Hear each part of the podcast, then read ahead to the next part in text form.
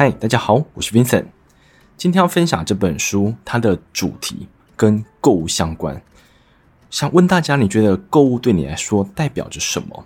我身边有些朋友啊，不仅把购物当成满足生活所需哦，他们甚至把购物看成是一种排解压力，或者说创造更多快乐的方式。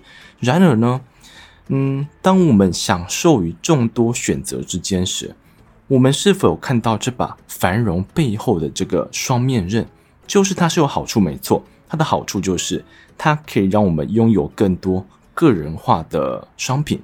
就例如你在一百多年前，可能服饰间没有这么多的嗯小小的分类。就例如你今天去看一条牛仔裤，牛仔裤有分直筒、窄版，有分什么吊带裤，有分怎么刷破，有分怎么刷色的，这么多细项都是。近十年来才慢慢的衍生而出。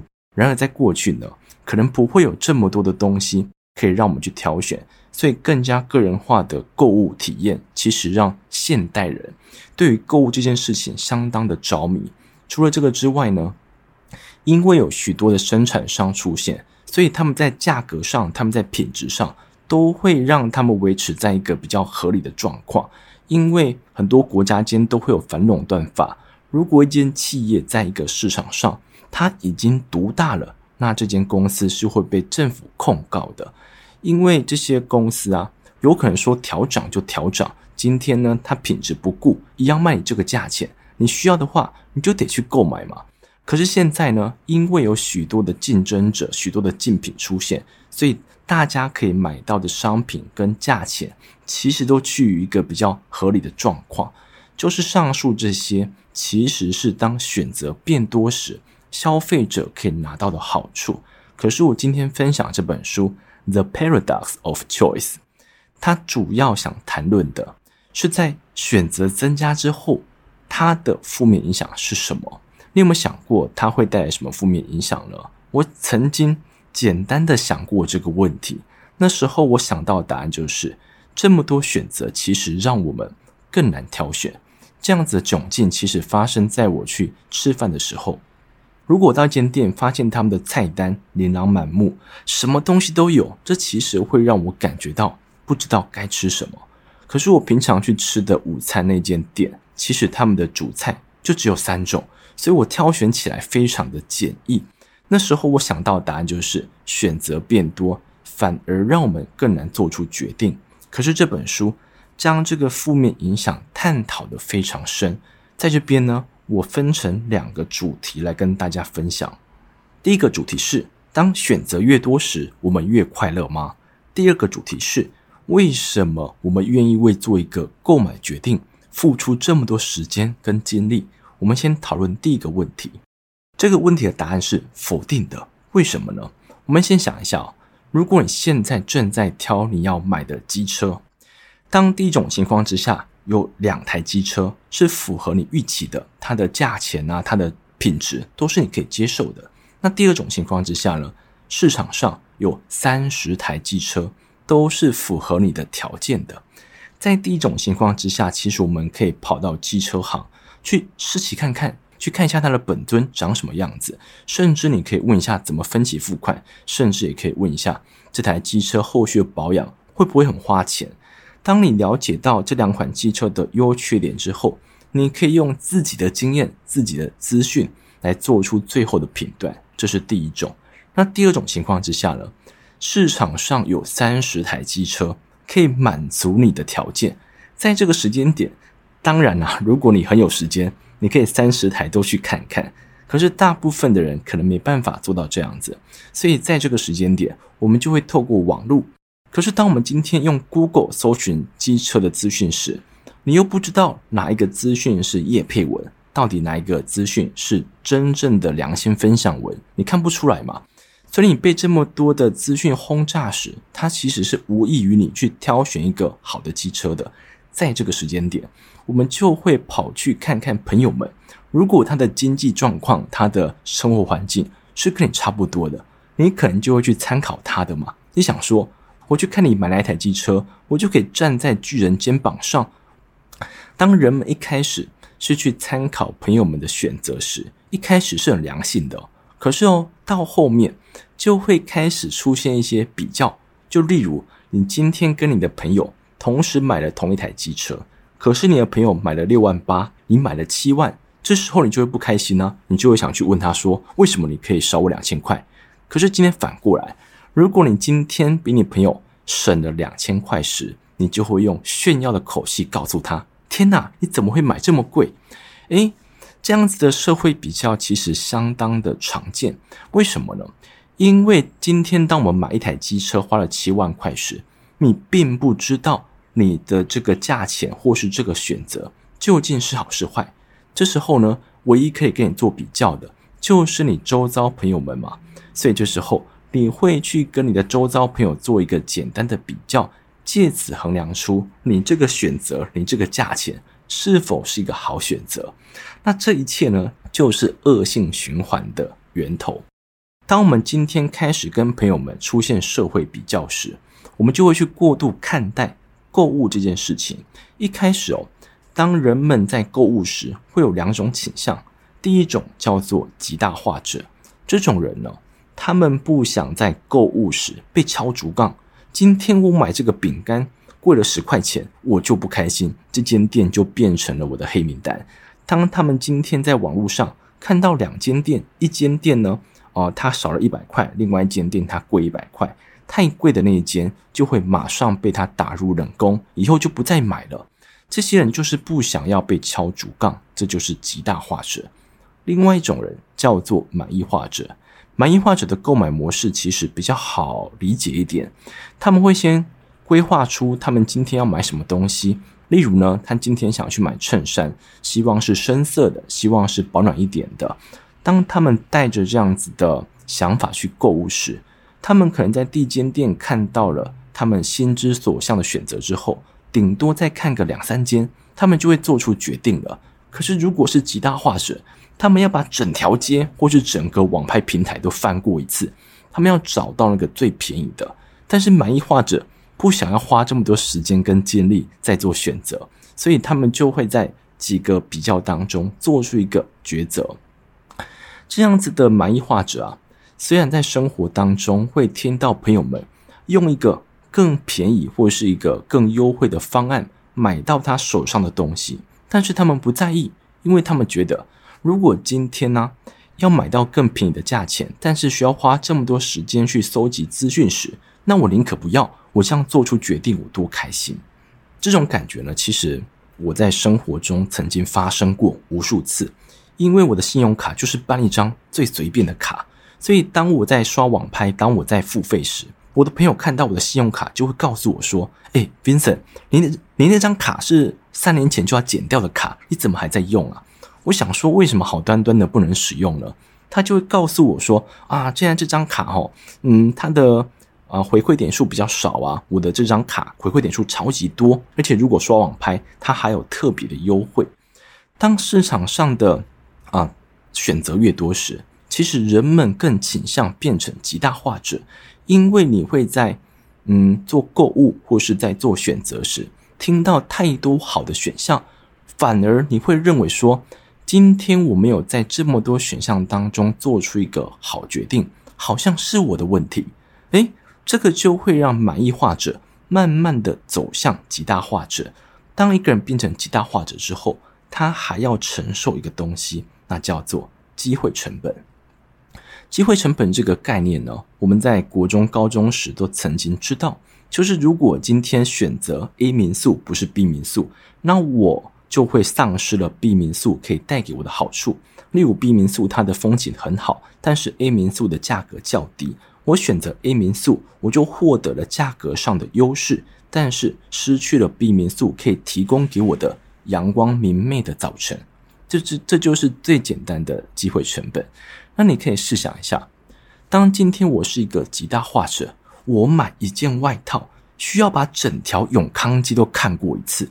那么我的心目中啊，就会有十几件、二十几件的选项等待我去挑选。当我今天挑选了其中一件，我的机会成本是剩下的二十件，这个机会成本就会被累积的相当高。可是如果我们今天不是一个极大化者，反而是一个嗯满意化者的话，我们的选项可能不会积累的这么多，以至于说我们到最后做出决定时，并不会承受这么多的机会成本。然而，机会成本它还有它的机会成本哦，它非常绕口，它叫做机会成本的机会成本。它代表着是说，当我们今天在二十项当中选出一项，我们就会在做出决定时，被剩下的十九项里没有选到的机会成本。蚕食着你对于这个决定的满意度，这样子讲好像非常的学术。我得我得搬出一个好的例子来跟大家说明。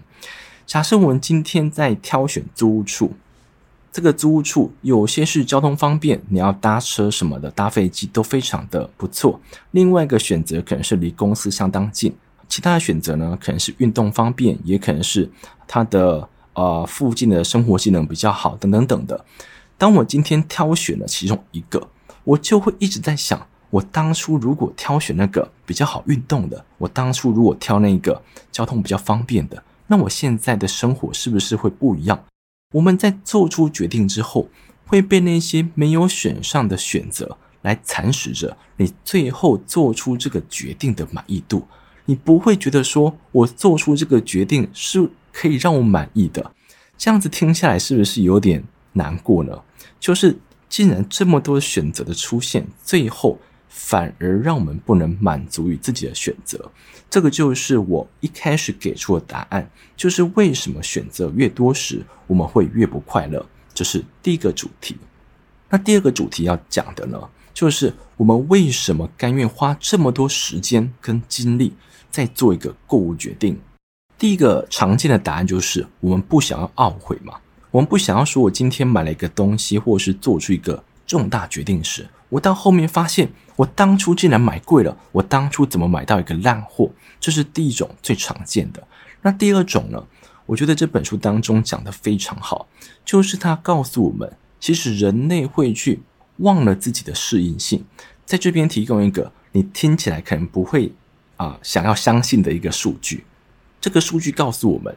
如果今天有一个人他中了彩券，另外一个人呢，他因为车祸的关系半身不遂，这两个人在五年之后，他们对生活的满意度及快乐度其实是差不多的。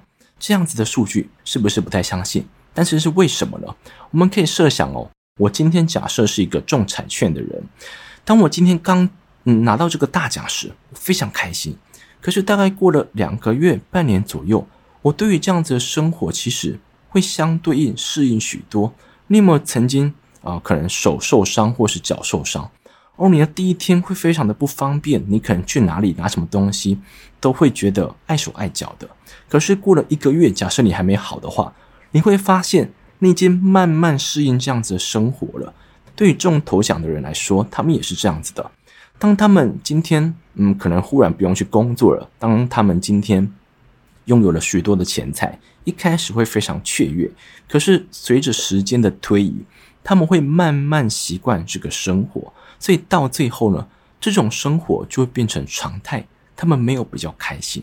那那些半身不遂的人，他们一开始相当痛苦，就对于自己的不幸，对自己的不便，其实非常多的怨言。可是时间一久，他们发现这种日子就变成常态了，甚至可以让自己。啊，看每件事情的角度都更加正面一点，这就是为什么刚才那份数据会告诉我们，今天不管你是中大奖，或者说你今天遭逢不幸，到最后啦，时间一拉长，其实感受度来说都是差不多的。那人们其实在很多事情上都忘记了适应性，就像是我今天假设在挑选车子，一台汽车，当我今天在为这台汽车做很多功课，我在。哦，跟市场上的不同汽车做比较、做同整时，我就会告诉自己：今天如果做出一个比较聪明的决定，做出一个比较嗯理智的选择时，在未来啊，这台车子可以带给我的快乐可以长达十年这么久。这种狂言，他在此时说出来了。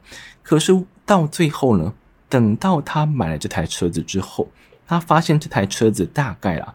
可以让他开心大概三个月、四个月、六个月左右而已。到后面呢，这个就变成一个常态。但就是因为我们在事前呢、啊，对于这件事情可以带给我们的影响高估了太多，以至于我们认为说，好像为这个决定做大量的功课是值得的。而你有没有觉得，好像跟我们生活中的很多选择很类似呢？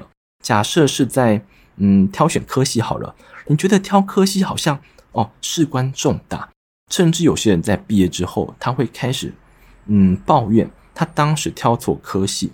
可是这本书当中告诉我们，当一个人他在未来去抱怨自己的科系时，其实如果让他有机会去重新选科系，他的人生到现在应该是差不多的。因为尽管他的专业不一样，可是他的人生态度一样，他的处事待人都是差不多的。他未来会遇到的问题可能也是差不多。那么他的情况可能跟现在其实相去不远。这就是我们为什么有时候愿意为一个。呃，选择做这么多的功课，花这么多时间，就是因为人们常常忽略了适应性。接着呢，我想分享一下我自己的心得。我觉得这种跟生活息息相关的书籍，我自己非常的喜欢。就像是我之前曾经分享过《金钱心理学》还有《快思慢想》这两本书当中讲的大致方向了，都是人们在购物时的一些。不理性、不理智的行为。那这本书呢，把重点放在当选择变多时，人们是如何改变行为，以及为什么甘愿这么做。所以，我觉得这样子的书籍可以让你在读的时候非常有共鸣，因为你每天都在做选择，每天都在购物。所以，这本书在读的时候是不时的感觉到，哎，这个就是在讲我。最后呢，还是要补充，我觉得这本书适合怎么样的人？第一个，我觉得这本书，你如果对心理学跟经济学感兴趣的话，这本书大概是这两个学问的综合体，非常的好看。那第二种呢，假设你在生活中，你就是一个极大化者，你想要把每个东西、每个决定都要搜集网罗任何资讯之后，你想要做出那个最完美的决定时，这本书绝对适合你来看。看完之后。说不定你就会慢慢变成一个满意化者，说不定它会改变你的购物模式。关于这本书，我就分享到这边，谢谢你们。